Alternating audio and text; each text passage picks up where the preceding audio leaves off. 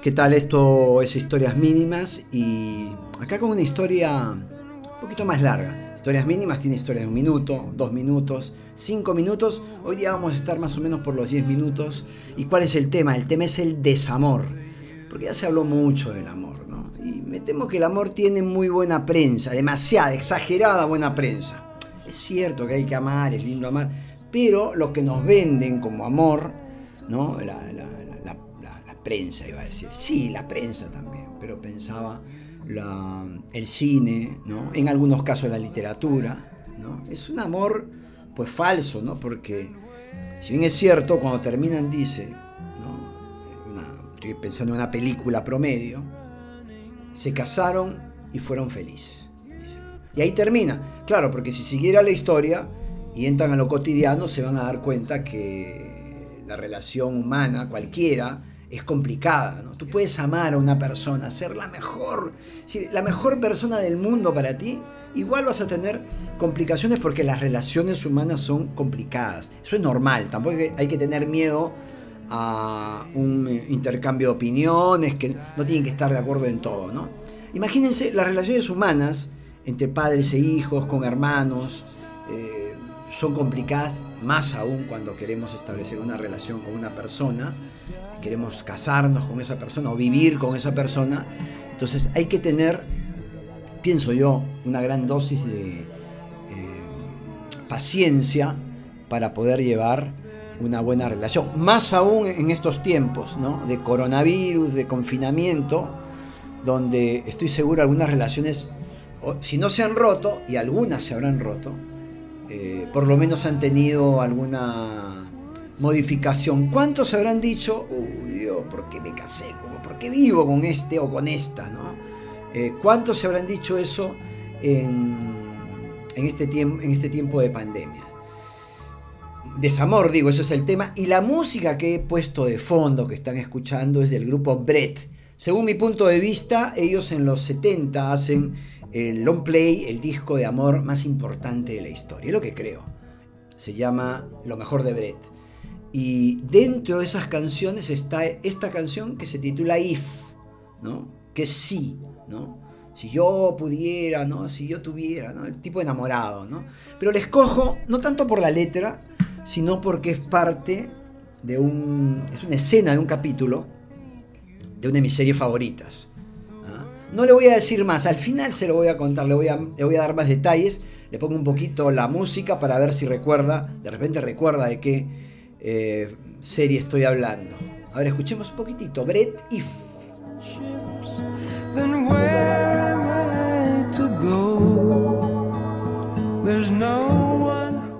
El tema es el desamor. Si a usted le rompieron el corazón, se amó y no fue correspondido, si un día le dijeron basta, ya no quiero que me toques, ¿no? Como alguna vez me pasó, se lo digo, entonces tiene el pasaporte, no está habilitado para entrar a este territorio del desamor. ¿no? Según la definición, dice desamor, ¿no? esas definiciones que uno encuentra en Wikipedia, en Google, qué sé yo, ¿no? Falta de amor, afecto o cariño a una persona o cosa, dice desamor. La mujer se lamentaba del desamor del marido diciendo que apenas se ocupaba de ella. Después dice desamor, segunda acepción, sentimiento de desagrado, rechazo y repugnancia hacia una persona o cosa. Eso ya es más que desamor, eso es este asco, ¿no? Entonces, la pregunta es, ¿cuándo llega el desamor? El desamor llega cuando se acabe el amor. Y según me parece, el amor no es que se acabe de la noche a la mañana. Dice, uy, me dijo para terminar. Ya, te dijo para terminar, pero si tú pudiste leer el contexto, en realidad el desamor empieza mucho antes. Eh, eh, la relación se empieza a deteriorar, digamos, y llega un día en donde uno de los dos, pues eh, hasta aquí llegamos y, listo, ¿no? Y vamos con el primer texto, es de Bukowski, de su novela El cartero. Es tremenda, es una escena de desamor. Igual le cuento, lea Bukowski, advierto, Bukowski es un camino de ida. Una vez que entramos al territorio de Hank, ya no volvemos, ¿no? Bukowski es lo máximo, a mí me encanta, pero es complicado, sí que uno no tiene, como dicen, ¿no? Las, cabezas, las cabezas, las piezas en orden en la cabeza, las cabezas. ¿no? Esto es del cartero y es una escena de desamor. Escúchela, porque es tremenda. No sé si le habrá pasado. A mí me ha pasado. Cuando Betty salió, no cantamos ni reímos, ni siquiera hablamos. Nos sentamos a beber en la oscuridad, fumando cigarrillos, y cuando nos fuimos a dormir, yo no puse los pies sobre el cuerpo o ella los suyos sobre el mío, como solíamos hacer. Dormimos sin tocarnos. Algo nos habían robado.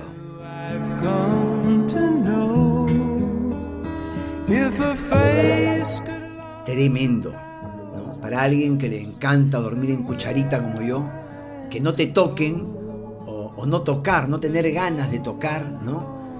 Es terrible, fíjense, dormían juntos, vivían juntos, posiblemente tenían sexo, pero ya se había acabado el amor, porque ese, es el, lo que les decía, es el proceso. Después más adelante terminan, pero ya eh, la relación está terminada eh, en, el hecho, ¿no? Porque no existe ese mm, vamos a abrazarnos, ¿no?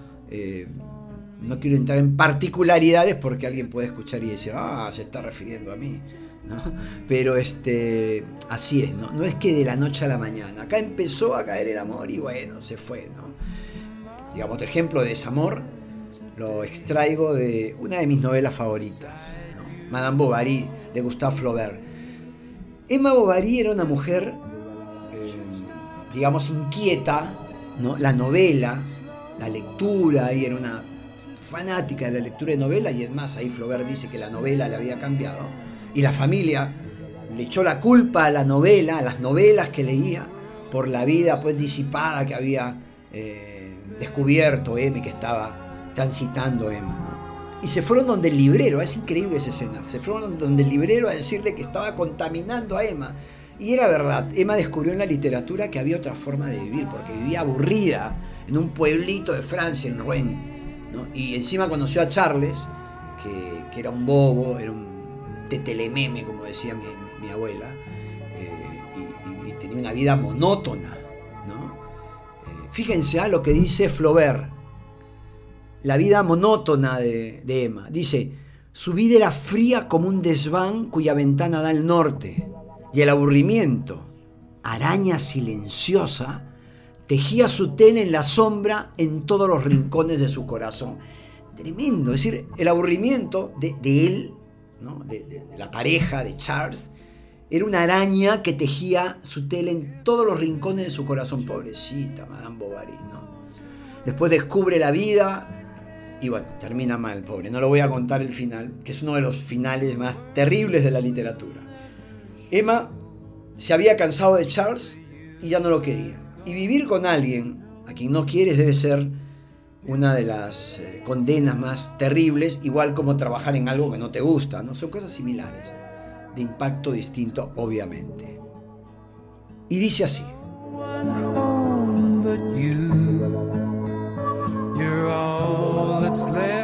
Emma estaba arreglándose en su habitación. Él llegaba sin hacer el mínimo ruido la besaba en la espalda, ella lanzaba un grito. Él no podía aguantarse sin tocar continuamente su peine, su sortija, su pañoleta. Algunas veces le daba en las mejillas grandes besos con toda su boca, o bien besitos en fila a todo lo largo de su brazo desnudo, desde la punta de los dedos hasta el hombro. Y ella le rechazaba entre sonriente y enfadada, como se hace a un niño que se te cuelga encima, antes de casarse, ella había creído estar enamorada, pero como la felicidad resultante de este amor no había llegado, debía de haberse equivocado, pensaba. Y Emma trataba de saber lo que significaban justamente en la vida las palabras felicidad, pasión, embriaguez, que tan hermosas le habían parecido en los libros. Es tremendo, ¿no? Porque dice que ella se estaba arreglando en la habitación, él venía sin hacer ruido y le daba un beso y ¡ah! saltaba ella, ¿no? Claro, si te lo hace alguien que tú quieres es maravilloso, pero si te lo hace el gordo, es al que no aguantas, no, no porque sea gordo, pues no lo aguantas, eh, es terrible, ¿no? Y él dice, además, fíjense, porque acá relata Flaubert, que digamos es el inventor, por decirlo de alguna manera, de la novela moderna, él dice que él no podía aguantarse sin tocar continuamente su peine, pero está loco ese el tipo. Era además un, un, fetichista. Sus sortijas, su pañolete, es decir, el tipo estaba muy enamorado. Después hay descripciones de, de su felicidad que son maravillosas, muy al estilo de Flaubert, pero ella no, no, sentía lo mismo, dice. Y le daba en las mejillas grandes besos con toda la boca, es decir, yo pienso son como besos babosos, ¿no? O bien besitos en fila, a lo largo del brazo desnudo, claro, uno dice, si no quieres, es insoportable, ¿no? Para terminar, este, este programita va a ser corto. Una, un poema, dicen que es el poema de desamor más desgarrador que se haya escrito. Al mismo tiempo dicen que es el poema de desamor más hermoso, porque en lo feo también puede haber hermosura, talento, ¿no? El Guernica, por ejemplo, se me ocurre, ¿no? Hay una teoría, hablaré, hablaré en algún momento, que es el feísmo, ¿no? Pero es otra cosa.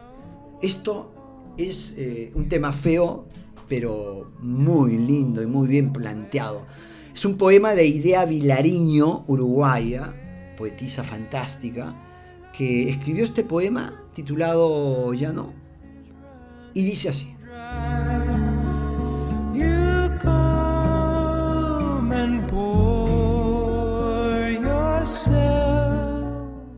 Ya no será, ya no, no viviremos juntos.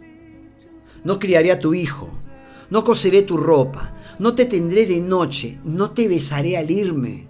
Nunca sabrás quién fui. ¿Por qué me amaron otros?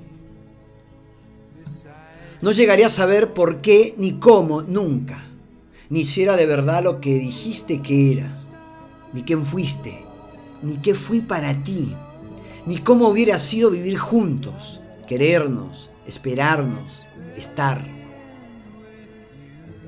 Ya no soy más que yo para siempre, y tú ya no serás para mí más que tú. Ya no estás en un día futuro. No sabré dónde vives, con quién, ni si te acuerdas. No me abrazarás nunca como esa noche, nunca.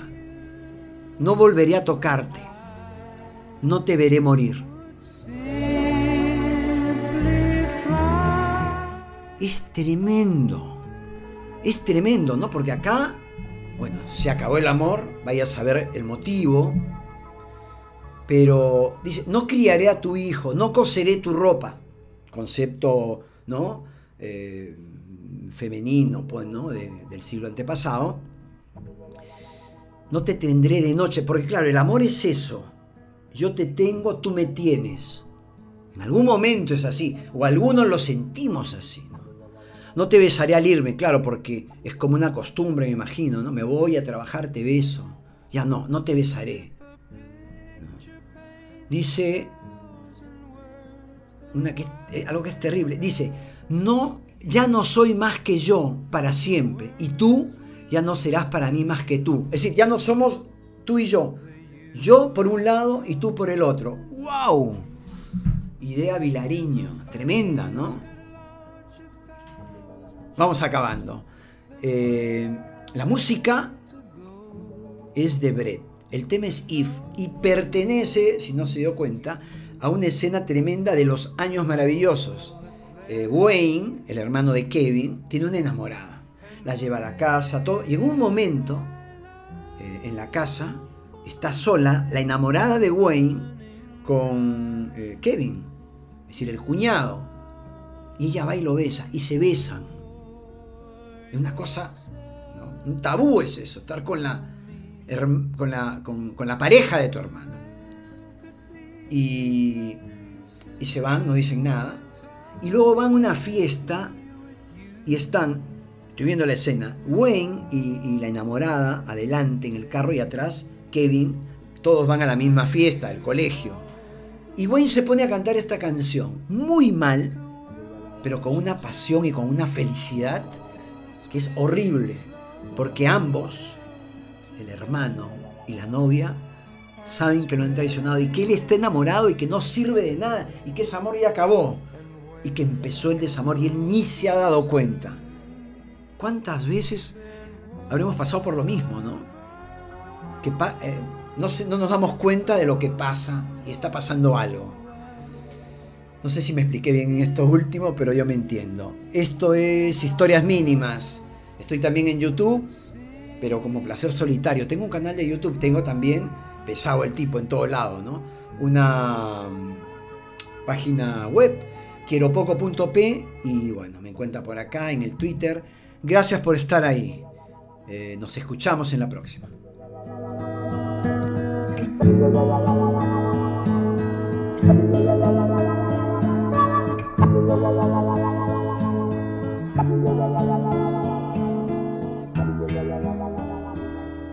if a picture paints